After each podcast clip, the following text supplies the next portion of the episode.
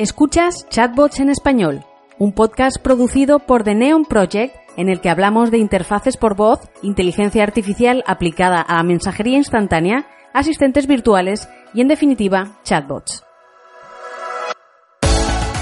En este programa comentaremos las novedades de WhatsApp for Business, repasaremos los eventos más destacados de la temporada y daremos algunas ideas y herramientas útiles para desarrolladores. Soy Lola Buen Día y aquí arranca el primer episodio de Chatbots en Español.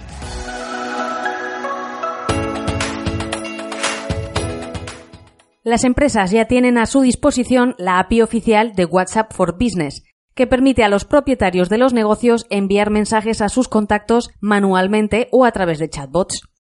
Facebook ha ampliado la documentación disponible para desarrolladores sobre la nueva API, que incluye recomendaciones técnicas y de negocio para el uso de las nuevas funcionalidades. Ahora bien, ¿qué hay que tener en cuenta para empezar a utilizar WhatsApp for Business? En primer lugar, para dar de alta el perfil de empresa es necesario un número de teléfono fijo o móvil que nunca haya sido registrado anteriormente en WhatsApp. Ese número quedará asociado a WhatsApp for Business y no podrá utilizarse sin la versión para negocios de la aplicación. Gracias a la API, las empresas podrán responder de forma gratuita a los mensajes que hayan recibido hasta 24 horas. A las respuestas más antiguas se aplicará una tarifa fija por mensaje y país que podría estar entre 5 y 9 céntimos. Como sucede en otras aplicaciones de mensajería que soportan chatbots, son los usuarios quienes deberán iniciar la conversación. A partir de ese momento, las marcas podrán enviarles actualizaciones, noticias, confirmaciones de reserva y otros contenidos. Todos los mensajes estarán encriptados de inicio a fin, haciendo de WhatsApp for Business un canal más seguro para chatbots que realicen transacciones sensibles. Por el momento, solo algunas grandes marcas como Netflix, Uber, Booking.com, Melia Hoteles, algunos bancos y aerolíneas han tenido la oportunidad de utilizar esta herramienta. Esperamos que pronto se abra la posibilidad al resto de empresas. Y es que WhatsApp for Business se presenta como la apuesta de Facebook para rentabilizar la compra de WhatsApp que, recordemos, realizó en 2014 por 19 millones de dólares. Si WhatsApp for Business tendrá éxito o no en el mercado en español está por ver. Actualmente hay 1.500 millones de usuarios en WhatsApp y de momento unos 3 millones de la versión para negocios. Para la mayoría de los usuarios, WhatsApp es un canal de uso privado donde mantenemos conversaciones con familiares y amigos. Cuando las marcas aterricen de lleno en la aplicación, la pregunta es si los usuarios particulares querremos seguir estando ahí. Pero aún hay más. Esta noticia viene acompañada de una actualización en las páginas de Facebook. Las marcas podrán incluir un botón de contacto en sus publicaciones que inicie directamente una conversación en WhatsApp. Se llama Click to WhatsApp y sigue la misma idea del ya conocido Click to Messenger. Y después de todas estas novedades para WhatsApp y las que están por llegar, ¿qué pasará con Messenger? ¿Merece la pena seguir desarrollando chatbots para esta aplicación? Desde la comunidad de chatbots en español nos recuerdan que los desarrolladores no están diseñando solo para españoles. Porque aunque en España el número de usuarios de WhatsApp duplica al de Messenger, Fuera de nuestras fronteras, muchísima gente sigue utilizando Messenger, unos 1.300 millones en todo el mundo. Por no hablar de mercados como el estadounidense, donde el uso de WhatsApp es prácticamente residual en comparación con Messenger.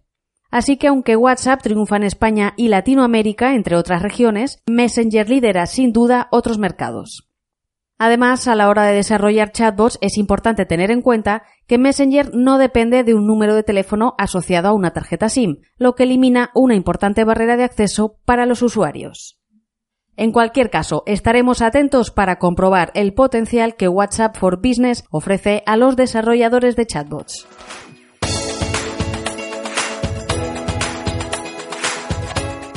En este podcast también vamos a compartir algunas de las herramientas, ideas y recursos que encontramos en el grupo de Facebook Chatbots en Español, un espacio de debate al que te invitamos a unirte si te interesa estar en contacto con la comunidad de desarrolladores y diseñadores de chatbots en habla hispana. Empezamos con una plantilla que compartía en el grupo Cristian Sepúlveda, de Botifica, se llama Chatbot Willbot y puede ser una opción a tener en cuenta para aquellos que estéis buscando este tipo de soluciones. Está disponible tanto para ChatFuel como para MindChat y la versión gratuita permite tres secciones que puedes personalizar como quieras. Viene en inglés y en español. Si las tres secciones de la versión gratuita se te quedan cortas, puedes ampliar a 20 con la versión Pro, que tiene un coste de 5 dólares al mes. Y hablando de versiones gratuitas y de pago, una pregunta frecuente que hemos encontrado en el grupo de Facebook de chatbots en español tiene que ver con las diferencias entre Chatfuel Pro y la versión gratuita. Aclaramos dudas. La principal ventaja que ofrece la versión de pago es la posibilidad de eliminar la publicidad y la marca. También ofrece acceso a CRM y permite exportar datos de usuarios en la People Tab. La verdad es que el modo Pro convierte a ChatFuel en una herramienta muy potente si exprimes todas las funcionalidades y externalizas el NLP. Además, seguramente muy pronto será posible publicar chatbots en WhatsApp con esta herramienta. Y antes de acabar, repasamos los eventos más interesantes que hemos encontrado por estas fechas en torno al mundo del desarrollo de chatbots. Los días 10 y 11 de octubre se celebra Amsterdam World Summit, centrado en inteligencia artificial. Se darán cita ponentes de prácticamente todas las grandes marcas del sector tecnológico, Apple, Facebook, Amazon, Google, también NASA, Uber, IBM Watson y muchos otros. Por otro lado, en Berlín, a finales de octubre, en concreto los días 23 y 24, tendrá lugar el Chatbot Summit, donde se hablará de agentes virtuales, inversiones, tendencias, inteligencia artificial y transformación digital. En España, en septiembre, se celebró el Madrid AI, donde aprendimos sobre aplicaciones de inteligencia artificial y machine learning, una tecnología que está demostrando un enorme potencial en la mejora de la experiencia de usuario. A finales del mismo mes, Segitur y Planeta Chatbot organizaron también en la capital un evento sectorial sobre chatbots y asistentes virtuales aplicados al turismo. Se debatió sobre el papel de los chatbots en la gestión del viaje y sobre la gestión de los datos privados del turista, así como de las nuevas oportunidades de negocio que estas aplicaciones abren al sector turístico. La verdad es que nos cuesta encontrar eventos centrados en estos temas en español, así que si estás al día de estos eventos te animamos a que compartas la información en nuestro grupo de Facebook.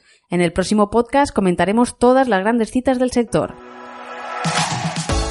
Si te ha gustado nuestro podcast, compártelo en las redes sociales, suscríbete a nuestros canales o déjanos un comentario. También te invitamos a unirte a nuestro grupo de Facebook Chatbots en Español, donde ya somos más de mil personas compartiendo y aprendiendo sobre todo lo que rodea al desarrollo de interfaces por voz.